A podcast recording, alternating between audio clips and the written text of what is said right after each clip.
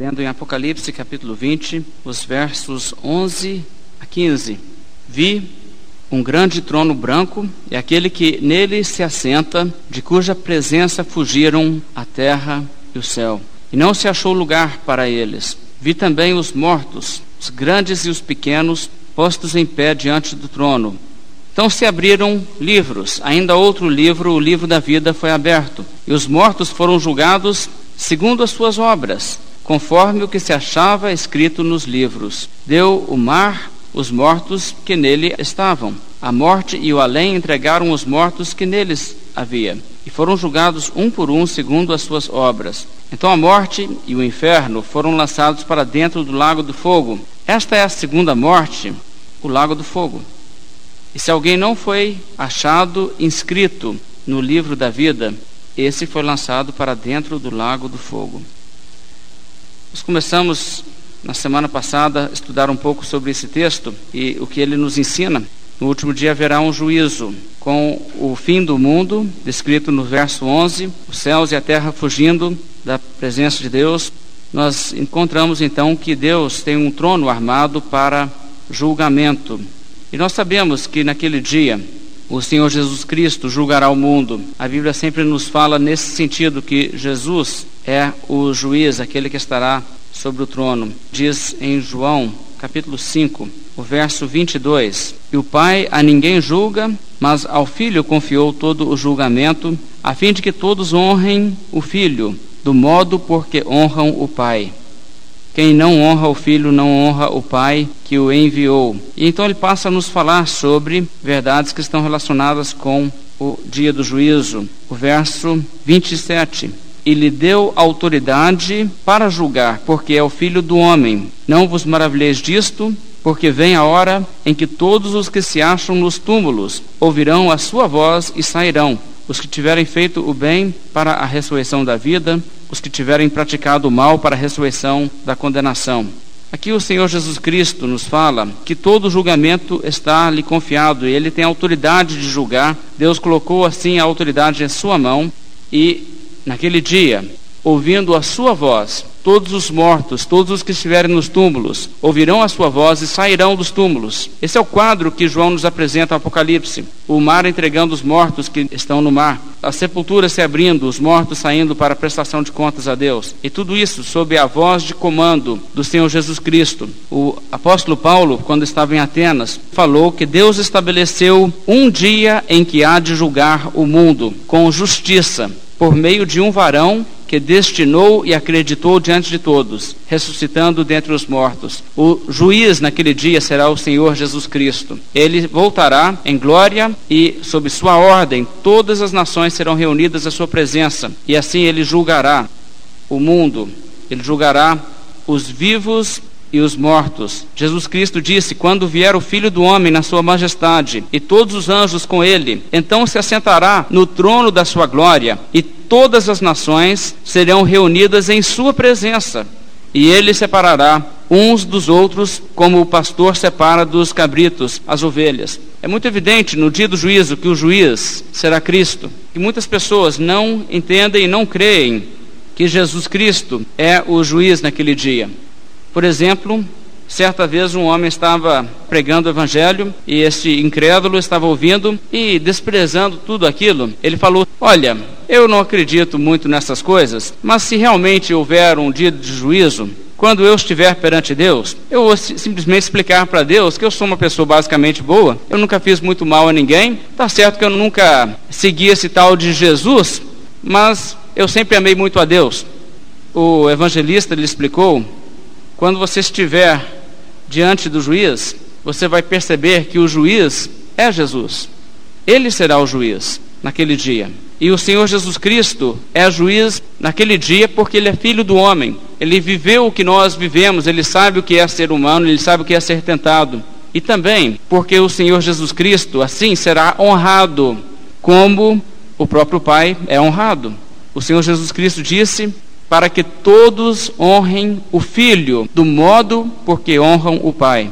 de modo que todas essas pessoas que blasfemam, denegrindo Cristo, a menos do que Deus como ele realmente é, terão que chegar perante ele, e todo joelho se dobrará e toda língua confessará que Jesus é Senhor, para a glória de Deus Pai para que todos aqueles reconheçam que assim como Deus deve ser honrado, do mesmo modo deve ser honrado o Filho, Jesus Cristo, e que quem não honra desta forma o Filho, não honra também o Pai. Então, isto é o quadro que nós temos do dia do juízo na Bíblia isso é o que o livro de Apocalipse está nos apresentando aqui a essa altura no capítulo 20. E nós devemos compreender, é uma necessidade lógica, que haverá um dia do juízo. Nós podemos pensar sobre isso e entender que há tantas coisas que não se resolvem nesta vida, há tantas coisas que são injustas. Nós sabemos que é necessário um dia de acerto de contas, mesmo para que muitas coisas nessa vida entre os homens sejam resolvidas. Um dos juízes aqui da nossa cidade me disse que tem o costume de falar em alguns dos seus pronunciamentos, seja então feita a justiça divina, porque ele considera que o julgamento não pode estabelecer a justiça, que ele sabe que a justiça divina um dia virá. Ele tem percepção dessa verdade, de que haverá um dia necessariamente para se fazer justiça, porque neste mundo muitas coisas não se resolvem, há muita impunidade, muita injustiça. Mas quando falamos dessa maneira, nós estamos falando sobre coisas que refletem os relacionamentos entre os homens. E de fato, os relacionamentos entre os homens nos mostram a necessidade de que haverá um dia do juízo. Mas o principal motivo do dia do juízo, irmãos, não é para que Deus faça corrigir aquilo que foi feito de um homem para o outro, tanto quanto a justiça para com o próprio Deus seja realizada. Porque nós muitas vezes pensamos assim, né? A ah, fulano fez isso comigo e haverá então um dia do juízo para acertar isso. Mas na verdade, nós estamos olhando muitas vezes só da nossa perspectiva. É verdade que Deus é vingador daquilo que acontece com os homens, mas nós temos que entender que o pecado, principalmente, é uma ofensa e uma rebelião contra Deus. E o dia do juízo é estabelecido não somente para fazer justiça para nós, mas para fazer justiça para Deus para que ele seja exaltado, para que todo joelho se dobre diante de Cristo e toda língua confesse que ele é Senhor, e para que Deus manifeste a sua justiça e por fim a toda rebelião e a toda desobediência à lei de Deus. A Bíblia diz em Isaías, por exemplo: "Mas o Senhor dos exércitos é exaltado em juízo, e Deus, o Santo, é santificado em justiça. Quando Deus traz juízo e traz justiça, o fim disto e o objetivo disso é que ele será exaltado naquele dia. Veja o que diz Isaías, por exemplo, no capítulo 2. E vamos observar como a Bíblia, quando fala sobre o juízo, ela nos traz o foco de que o dia do juízo tem como objetivo manifestar a perfeição e a justiça de Deus e exaltar a Deus. Em Isaías capítulo 2, o verso 11: Os olhos altivos dos homens serão abatidos, e a sua altivez será humilhada. Só o Senhor será exaltado naquele dia. Só o Senhor será exaltado. Capítulo 2 de Isaías, ainda, no verso 17: A arrogância do homem será abatida, e sua altivez será humilhada. Só o Senhor será exaltado naquele dia. Os ídolos serão de todo destruídos. Então os homens se meterão nas cavernas das rochas e nos buracos da terra ante o terror do Senhor e a glória da sua majestade quando ele se levantar para espantar a terra. Naquele dia, os homens lançarão às topeiras e aos morcegos os seus ídolos de prata e os seus ídolos de ouro que fizeram para ante eles se prostrarem, e meter-se-ão pelas fendas das rochas e pelas cavernas das penhas, ante o terror do Senhor e a glória da sua majestade quando ele se levantar para espantar a terra. Então você vê nesse quadro do juízo que Isaías nos apresenta, que esse dia é para abater a arrogância para que o homem arrogante seja humilhado e para que Deus seja exaltado. E para que tudo aquilo que os homens têm feito contra Deus seja punido, e que os homens que se viraram para os ídolos e para fazerem abominações conforme a lei de Deus, sejam dessa forma envergonhados e punidos, porque foram contrários a Deus na sua lei, mas agora, diante do terror do Senhor, eles buscam refúgios, buscam se esconder, mas não têm para onde fugir. Então, o dia do juízo tem como seu objetivo exaltar a Deus e demonstrar que, acima de tudo, Ele é Senhor e que Ele é exaltado e que o homem, na verdade, sempre foi rebelde e digno de punição. Eu comecei a falar um pouco sobre isso na semana passada, mas eu gostaria de desenvolver mais esse assunto que nós começamos a falar. O fato de que o juízo é para manifestar a perfeição e a justiça de Deus. Nós temos o costume de suspeitar que as pessoas não são justas conosco. Isso pode acontecer mesmo dentro de uma casa. Você pode ter três irmãos, o pai faz uma coisa para um dos três e os outros dois ficam aí pensando: o pai não foi justo, fui injustiçado, ele nunca fez a mesma coisa por mim. E assim as pessoas ficam avaliando: bem, pode ser que um pai humano seja injusto, embora na verdade muitas vezes nós achamos que é justo quando nós recebemos 90% e os 10% divide com os outros todos. E aí é justo mas nossa ótica distorcida muitas vezes não consegue ver quando as coisas são justas. Eu suspeito que se realmente um pai ou um chefe no emprego ou qualquer coisa semelhante, onde existe autoridade humana, se alguém é justo, todas as partes se sentem injustiçadas, porque todo mundo acha que não recebeu realmente a sua parte devida, porque ele não recebeu mais do que o outro. Então nós temos sempre essa sensação mas a verdade, irmãos, é que nós temos sim um senso de justiça e abusamos disso, julgando a Deus e levando Deus em julgamento e avaliando Deus e dizendo: será que Deus está sendo justo comigo? E muitas pessoas concluem e concluem repetidamente ao longo de suas vidas: Deus não está sendo justo comigo.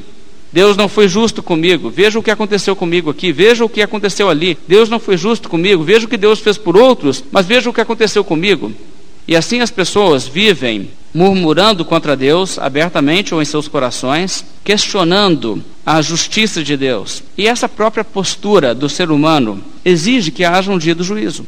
Para que Deus, então, leve tudo em consideração que tem acontecido e desenvolvido na história humana, e para que Deus avalie os homens perante a sua lei, de acordo com seus méritos. E então o homem poderá ver que, na verdade, Deus nunca foi injusto se nós sofremos nessa vida, nós sofremos porque somos dignos disto. E na verdade fomos muitas vezes poupados pela misericórdia de Deus. Uma coisa que nós devemos compreender, irmãos, nós passamos sim muitos sofrimentos nessa vida, mas nós somos merecedores de mais do que isso. De forma que nós não temos realmente motivo legítimo para murmurar e resmungar contra Deus e dizer que Deus não é justo se Ele assim distribui e se assim Ele nos trata.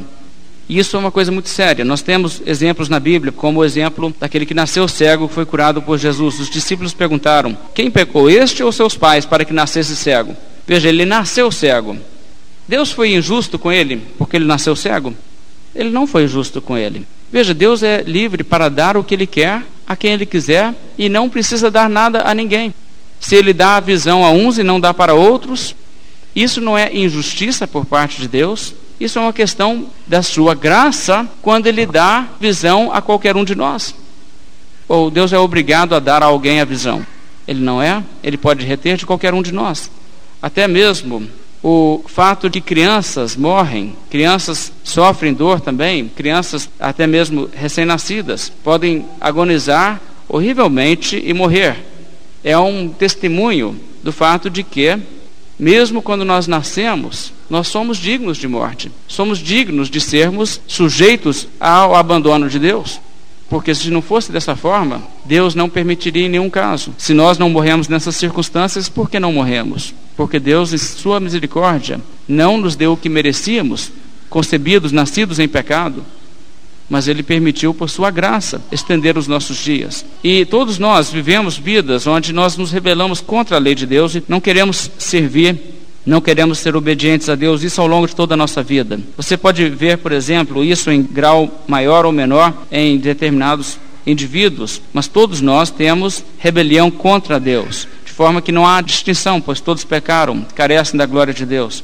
Recentemente, uma reportagem mostrou uma pessoa que estava dirigindo com extrema imprudência, alta velocidade e provocou um acidente, inclusive provocando fatalidade quando a pessoa estava sendo presa pela polícia devido ao que ela tinha acabado de fazer, ele estava brigando, relutando contra os policiais e dizendo: Não me ponha a mão, você não tem direito de fazer isso.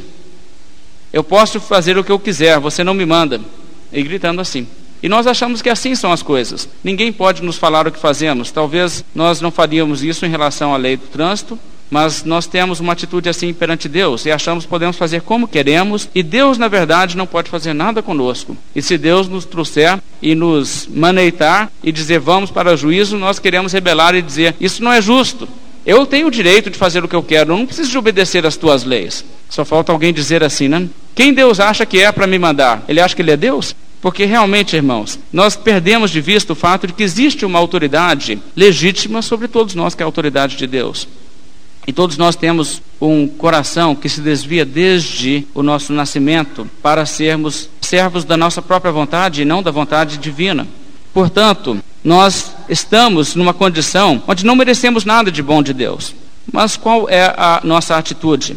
Nós vivemos questionando a Deus e acusando a Deus falsamente, dizendo: Deus não é justo, veja o que aconteceu comigo, veja o que eu estou passando. E assim nós estamos sempre questionando a Deus. Veja o que diz a Bíblia em Ezequiel, no capítulo 18. Ezequiel, capítulo 18, é um capítulo muito interessante do livro de Ezequiel, profecia desse profeta. Você se recorda que Ezequiel viveu durante os dias em que Israel foi levado para o cativeiro, em que o exílio veio sobre a nação de Israel, eles foram levados para a Babilônia. O povo de Israel veio plantando para colher há muito tempo já várias gerações as pessoas haviam rebelado contra Deus, haviam praticado idolatria, haviam abandonado o Senhor, e Deus não havia imediatamente punido. Deus havia permitido várias gerações sem que o juízo viesse sobre eles da forma prometida pelas maldições no pacto que Deus fez com a nação de Israel.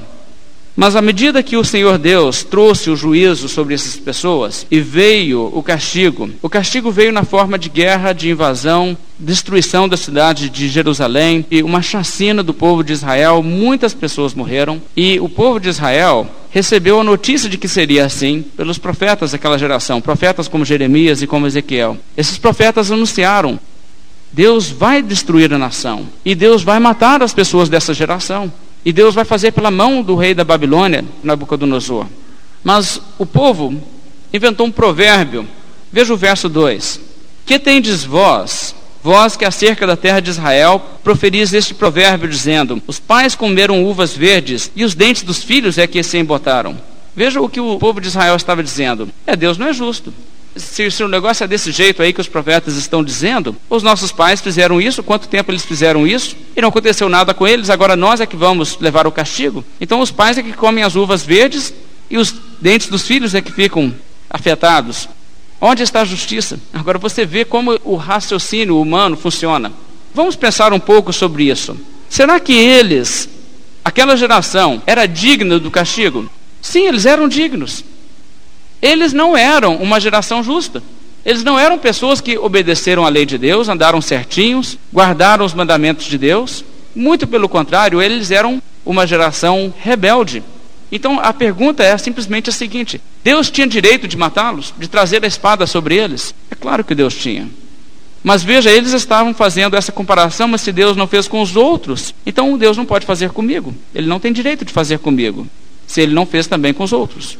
Mas qual é o sentimento que Deus tem em relação a toda essa rebelião aqui que eles falam? O verso 3 ele diz: Tão certo como eu vivo, diz o Senhor Deus, jamais direis esse provérbio em Israel. Quer dizer, Deus não aceita essa murmuração, esse questionamento da sua justiça. Mas o tema todo desse capítulo é mostrar que Deus é justo e que essa reclamação era uma reclamação absurda, ao ponto que Deus em sua indignação, diz: Naqueles dias já não dirão, os pais comeram uvas verdes dos dentes dos filhos é que se embotaram. Quantas vezes nós temos sido assim também? E temos falado, Deus não foi justo comigo. Deus isso, e Deus aquilo, e Deus não me deu o que Ele deu para o outro, e Deus faz assim, e Deus não me faz o que eu acho que eu mereço. Sabe, irmãos, é uma coisa que nós devemos realmente evitar esse tipo de murmuração contra Deus, porque isso traz certamente o julgamento de Deus. Porque toda vez que nós nos fazemos juízes de Deus e nós julgamos a Deus, na verdade nós é que estamos sendo julgados. Porque nós estamos diante do olhar de Deus, mostrando nossa rebelião, nossa insubordinação e nossa postura de querer julgar a Deus e dizer para Deus como são as regras que ele deveria seguir. Porque realmente, irmãos, o que nós merecemos é o inferno. Nós temos que entender isso, irmãos. Deus é um Deus extremamente misericordioso, extremamente gracioso. Ele enche nossa vida de bondade. Sabe, são dos temas do Apocalipse. Deus aflige os homens nesse mundo, sim, mas em pequena medida. E os homens reclamam e blasfemam de Deus por causa das pragas. Então, um dia Deus diz: Então vou tirar toda a minha misericórdia. Você vive reclamando que quer justiça, vamos então fazer justiça. E veja, irmãos, isso é o que nós não devemos querer. Porque justiça nas mãos de Deus significa que seremos enviados para o lago do fogo, o lugar onde não haverá as bênçãos de Deus, onde não haverá nada senão aquilo que nós merecemos. Então nós temos que entender que o dia do juízo, irmãos, é para que toda boca se cale e todo mundo se veja culpado perante Deus. Veja o que diz em Judas, os versos 14 e 15. São palavras que nós podemos ler para entender que o dia do juízo é para corrigir essa murmuração contra o Senhor.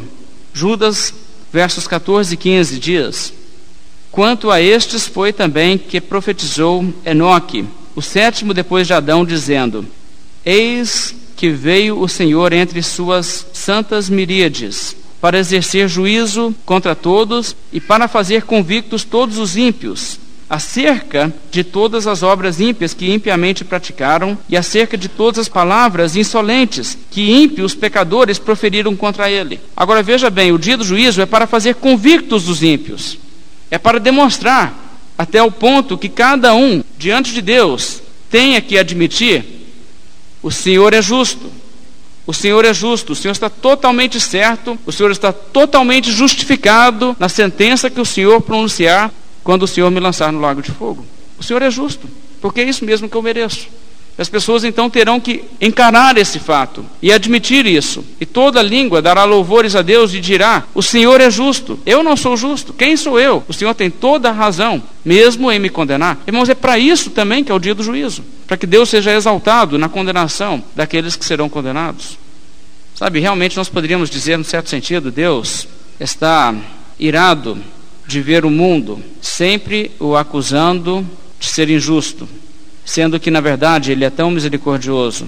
E é isto que aborrece ao Senhor, que não é justo que nós falamos dessa maneira, então, para que toda a boca se cale. Vamos olhar em Isaías, no capítulo 45, e veja como em Isaías 45 o juízo de Deus é retratado com palavras que mostram que naquele dia as pessoas que se irritaram contra Deus, que se exasperaram contra Deus, que acharam que Deus era injusto e falaram contra Deus, essas pessoas naquele dia se vestirão de vergonha, entendendo quanto foi abusado e absurdo toda a sua reclamação, sendo que Deus tem sido tão bom para conosco.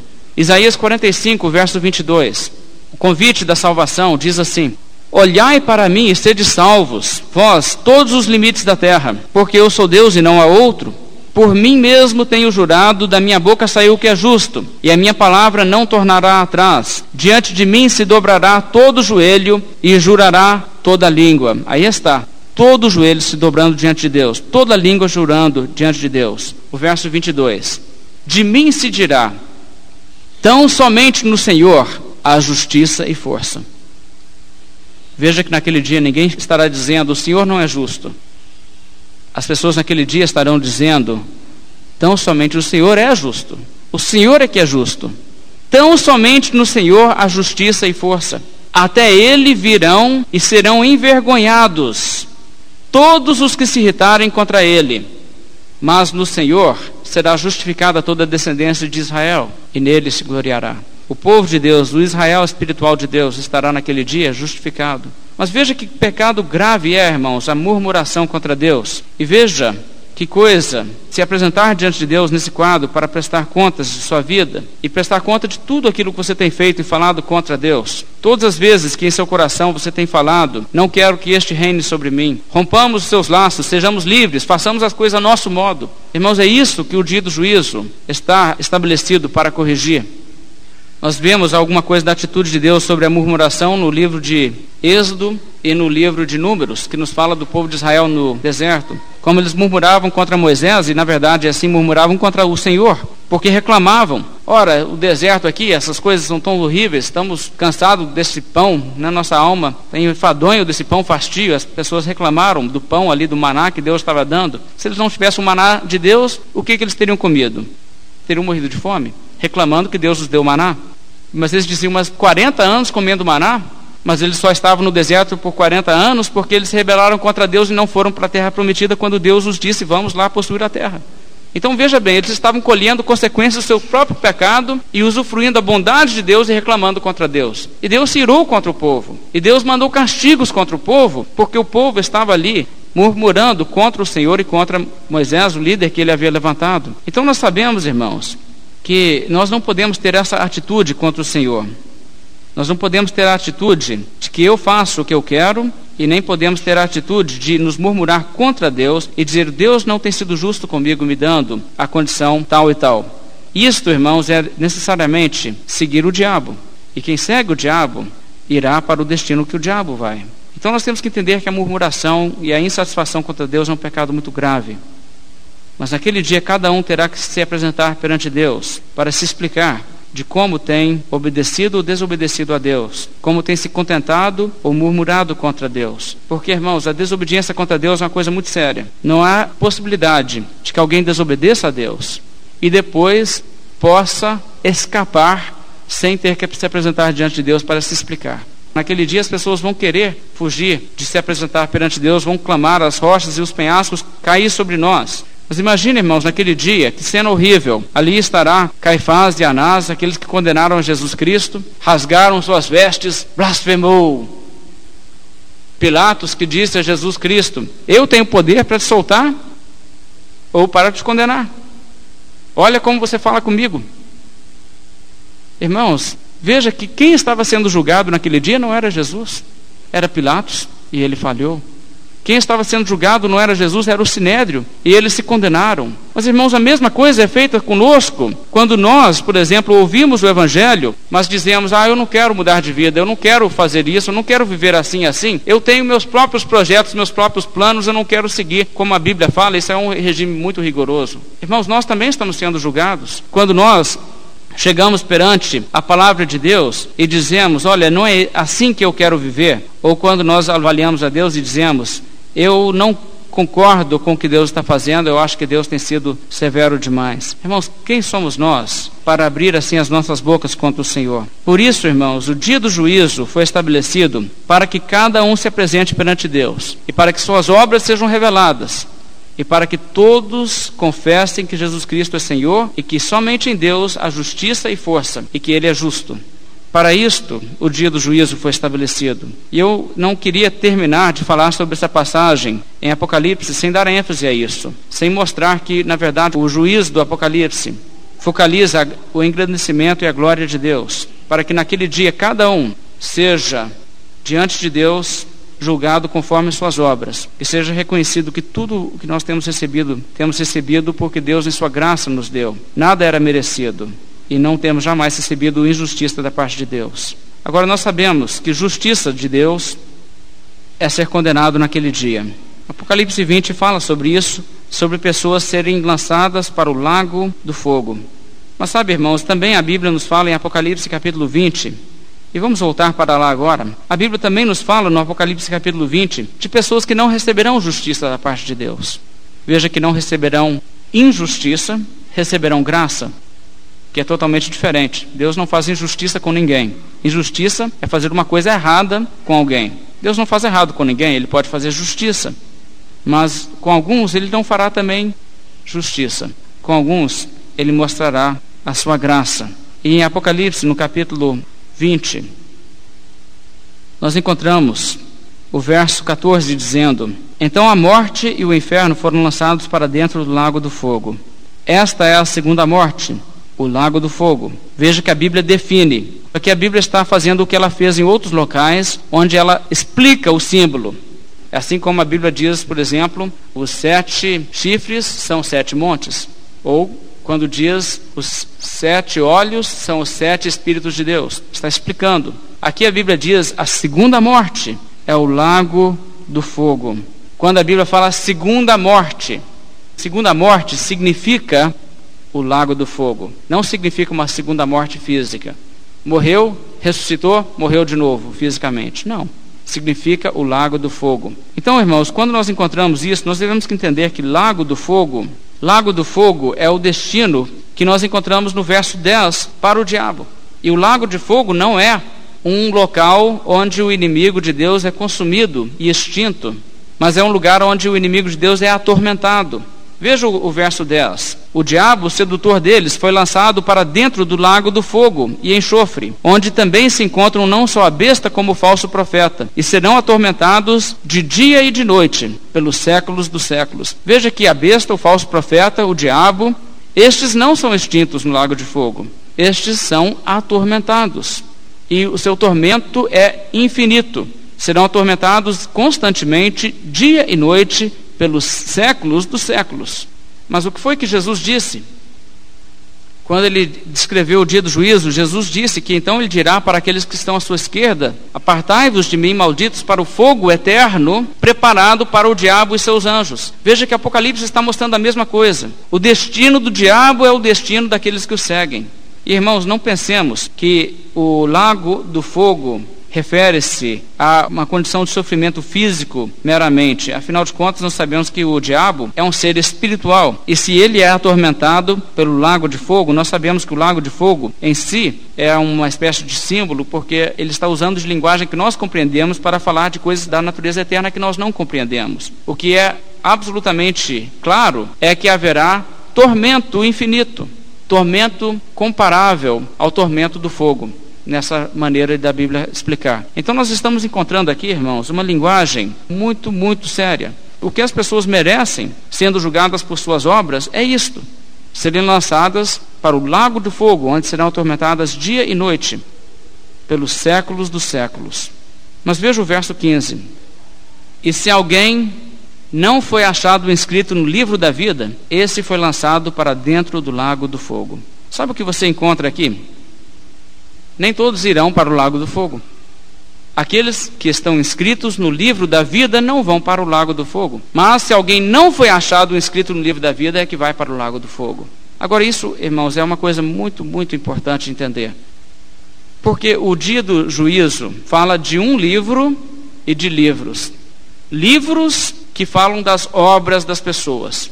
Mas sabe o que é interessante? A Bíblia não diz as pessoas cujos livros que falaram de suas obras revelaram que eram dignas foram para o céu. Não é assim, irmãos. A Bíblia não ensina salvação por obras, o julgamento é por obras. Mas quem irá para a vida e escapa do juízo não é quem fez obras dignas, graças a Deus. Porque se fosse, nenhum de nós iríamos. Mas a salvação é para aquele que está inscrito no livro da vida. Mas, por outro lado, ter o seu nome inscrito no livro da vida é a garantia de salvação naquele dia. É garantia. Agora, irmãos, entenda bem o que João está dizendo aqui quando ele fala assim: que para ser salvo não é o que está escrito nos livros, é o que está escrito no livro da vida. Ele está dizendo salvação não é por obras, salvação é pela graça pela graça de Deus somente, porque está o nome escrito no livro da vida, não é uma questão de suas obras, é uma questão da graça de Deus e não uma questão se você foi digno. Afinal de contas, como é que o nome de uma pessoa venha estar escrito no livro da vida? Vamos olhar em Apocalipse 17, o verso 8. A besta que viste era e não é e está para emergir do abismo e caminha para a destruição. E aqueles que habitam sobre a terra cujos nomes não foram escritos no livro da vida desde a fundação do mundo, se admirarão vendo a besta que era e não é, mas aparecerá. Veja que os nomes foram escritos no livro da vida desde a fundação do mundo. Alguns não tiveram seus nomes inscritos no livro da vida. Mas aqueles cujos nomes foram escritos desde a fundação do mundo, estes terão a salvação. E você percebe que isso, então, irmãos, é uma coisa totalmente baseada na graça de Deus totalmente baseado na graça de Deus. Não é uma coisa que é baseado em nossas obras, porque afinal de contas, quando o nome foi escrito, quantas obras tínhamos feito? Nenhuma obra. Romanos 9, verso 11 diz assim: E ainda não eram gêmeos nascidos, nem tinham praticado o bem ou o mal, para que o propósito de Deus quanto à eleição prevalecesse não por obras, mas por aquele que chama. Já lhe fora dito a ela: o mais velho será servo do mais moço. Como está escrito: Amei a Jacó, porém me aborreci de Esaú. antes de nascerem já estava estabelecido para que ficasse claro que não era baseado em suas obras. Vamos para o capítulo 11, veja o verso 4. Que ele disse, porém, em resposta divina: Reservei para mim, veja que Deus é que fez a ação, reservei para mim sete mil homens que não dobraram os joelhos diante de Baal, assim como Deus também reservou homens que não dobraram o joelho perante a besta. Verso 5: Assim, pois, também agora, no tempo de hoje, sobrevive um remanescente, segundo a eleição da graça. E se é pela graça, já não é pelas obras. Do contrário, graça já não é graça. Aqui você percebe o que a Bíblia está nos mostrando, irmãos. Deus, por sua graça, separou pessoas para a vida eterna. Se ele não tivesse feito isso, todos iriam para a perdição. Deus poderia ter feito isso. Irmãos, o dia do juízo poderia ser um dia em que todas as criaturas humanas fossem para o inferno. Não é verdade? E isso seria, sabe o que? Para todos nós, justo. Mas Deus resolveu não ser justo com uns, mas ser gracioso com estes. E segundo a eleição da graça ele escreveu os seus nomes no livro da vida. Irmãos, vejam o impacto que isso deve ter sobre nós, de nos fazer dobrar o joelho diante de Deus e dar graça a Deus e dizer: graças ao Senhor que Ele me salvou. Porque escreveu o meu nome no livro da vida. Porque naquele dia, irmãos, tantos e tantos e tantos perecerão. Somente os que foram escritos no livro da vida não perecerão. Vamos olhar no livro de Daniel. Eu queria que os irmãos olhassem algumas palavras aqui nos profetas do Velho Testamento para entender o contexto dessa questão do livro da vida. Houve no período bíblico um desenvolvimento do conceito livro da vida. Você encontra, por exemplo, em Moisés, Moisés falando sobre o livro da vida, mas ele fala no sentido o livro daqueles que estão vivos. Era costume do povo dessa época e é muito comum na literatura religiosa do período do Velho Testamento as pessoas retratarem como se os deuses têm tudo no papel. Então, quantas pessoas estão vivas na terra? Os deuses têm tudo anotado no papel. E você se lembra que quando Moisés intercedeu por Israel, ele falou com Deus assim: Senhor Deus, se o Senhor não vai perdoar esse pecado, então eu peço-te que risques o meu nome do livro que escreveste.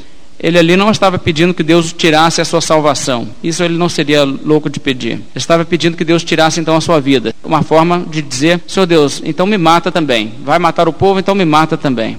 E Deus falou assim: Eu risco do meu livro quem pecar contra mim. E dali imediatamente ele matou um tantão do povo de Israel. Quer dizer, o sentido ali está falando de vida física. Mas mais tarde, nos profetas, esse conceito desenvolve e pega um sentido que está mais envolvido com o sentido de ser escolhido para a salvação. E você encontra isso aqui, por exemplo, em Daniel capítulo 12. Veja Daniel 12, o verso 1. Naquele tempo se levantará Miguel, o grande príncipe, o defensor dos filhos do teu povo, e haverá tempo de angústia, qual nunca houve desde que houve nação até aquele tempo. Mas naquele tempo, veja bem, será salvo o teu povo. Quem que é o povo de Daniel? Israel. Será salvo o teu povo. Todos os judeus serão salvos? Ele explica: todo aquele que for achado inscrito no livro. Aí você entende uma coisa: Deus tem uma lista de quem vai ser o quê? Salvo. Então ele já está usando isso num sentido diferente do que você encontra lá em Moisés, que é a lista dos que estão vivos no planeta.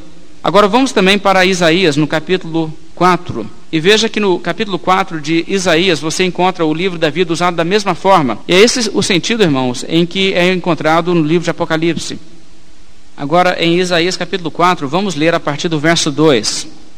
Naquele dia, o renovo do Senhor será de beleza e de glória, e o fruto da terra, orgulho e adorno para os de Israel que forem salvos. Veja só, para os de Israel que forem salvos, naquele dia, gente que ainda não foi salvo, mas que forem salvos no futuro. E veja o que continua dizendo o texto: Será que os restantes de Sião e os que ficarem em Jerusalém serão chamados santos, todos os que estão inscritos em Jerusalém para a vida. Veja que aqui está falando de gente que ainda não foi salva, mas a Bíblia está dizendo, mas tem pessoas que os nomes deles já foram escritos para a vida. O livro da vida. E então é daqui que pega quando ele está falando do Apocalipse. Existe um livro onde Deus escreveu os nomes de pessoas que, ao invés de irem para o lago de fogo, irão para a vida eterna. Agora vamos voltar para Apocalipse. Vamos olhar Apocalipse capítulo 21. Apocalipse 21, verso 27. Nela nunca jamais penetrará coisa alguma contaminada, nem o que pratica abominação e mentira, mas somente os inscritos no livro da vida do Cordeiro. Está vendo? Aqui está. Ou você está inscrito no livro da vida e você vai para a Nova Jerusalém, novos céus, nova terra, herdar o reino de Deus. Ou se o seu nome não está inscrito, você irá para o lago do fogo. Mas deixe-me dizer alguma coisa sobre isso. Alguém vai dizer então, mas como posso eu saber se o meu nome está no livro da vida? Já que o livro da vida foi escrito antes da fundação do mundo, como é que eu sei se eu fui inscrito para a vida? Bem, irmãos, Jesus Cristo disse Ninguém pode vir a mim se o Pai que me enviou não o trouxer. Ninguém pode vir a mim se pelo Pai não for concedido. De forma que ele disse: Todo aquele que o Pai me dá, esse virá a mim, e o que vem a mim, de modo nenhum lançarei fora. Se você vem a Cristo, você com isso demonstra que o seu nome está lá. Porque é impossível você vir a Cristo se Deus não te trouxer. Se Deus te traz é porque Ele está te chamando, porque Ele te escolheu para isto. Então não se deve pensar Bem, eu não tenho como saber, ou não há nada que se possa especular em relação a isto. Na verdade, irmãos, nós não devemos achar que não existe evidência, tipo assim, não importa o que a pessoa faz, chega no dia do juízo, se o nome estava lá, vai para o céu, se o nome não estava lá, vai para o inferno, independente das decisões que a pessoa tomou nessa vida, independente se ela aceitou a Cristo ou não. Irmãos, não, nada disso. Isto não é o que a Bíblia ensina. Veja o capítulo 19 de Apocalipse. Aqui você encontra uma coisa interessante no verso 7. Alegremos-nos, exultemos e demos-lhe a glória, porque são chegadas as bodas do Cordeiro, cuja esposa a si mesma já se ataviou, pois lhe foi dado vestir-se de linho finíssimo, resplandecente e puro, porque o linho finíssimo são os atos de justiça dos santos. Então me falou o anjo: Escreve, bem-aventurados aqueles que são chamados à ceia das bodas do Cordeiro. E acrescentou: são essas as verdadeiras palavras de Deus. Agora, irmãos, veja o que está sendo dito aqui. A Bíblia diz aqui que a noiva é aquela que se prepara, se ataviando para isto, se preparando com o quê? Com atos de justiça, fé e arrependimento e santificação. E isto é a marca essas pessoas foram chamadas. E elas não produzem isso de si mesmas. Veja que o verso 8 explicitamente diz: Pois lhes foi dado vestir de linho finíssimo, o símbolo dos atos de justiça. O que nós fazemos em obediência à palavra de Deus nos é dado. Ninguém pode vir ao Pai se não for concedido. É nos dado. De forma que você entende, irmãos, se você vem a Cristo, você recebeu isso do Pai. O seu nome está no livro da vida.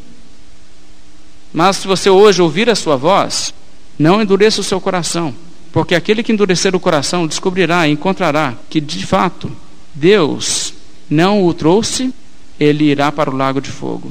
Então nós temos que ver, irmãos, que as nossas decisões estão totalmente envolvidas com isso. Que nós decidimos fazer hoje com Cristo, isto será o nosso destino. Dizem que certa vez uma mulher ia ser julgada por um crime e ela resolveu que ia protelar um pouco e não ia comunicar com seu advogado, o advogado que ela queria escolher. E por fim, depois na última hora, ela ligou para um advogado e pediu para que ele a defendesse. Mas que quando ela telefonou, ele disse para ela: Olha, eu não posso mais te ajudar. Se você tivesse me ligado antes, eu poderia ter pego o seu caso, mas agora eu não posso mais porque eu fui designado como juiz e eu não serei mais o seu advogado, eu terei que ser agora o seu juiz. Cristo pode ser o nosso advogado para nos defender naquele dia, para nos dizer: Ele é perdoado pelo sangue na cruz. Mas se nós não clamarmos por Cristo e não obedecermos o seu Evangelho, chegaremos naquele dia, e naquele dia não adiantará dizer Senhor, Senhor, porque Ele agora não será mais o nosso advogado, mas Ele será o nosso juiz. Então, que nós possamos nos refugiar em Cristo e buscar a Cristo Buscai ao Senhor enquanto se pode achar, invocai-o enquanto está perto. Vamos nos colocar de pé, fazer uma oração, encerrando nossa mensagem, nosso estudo dessa noite.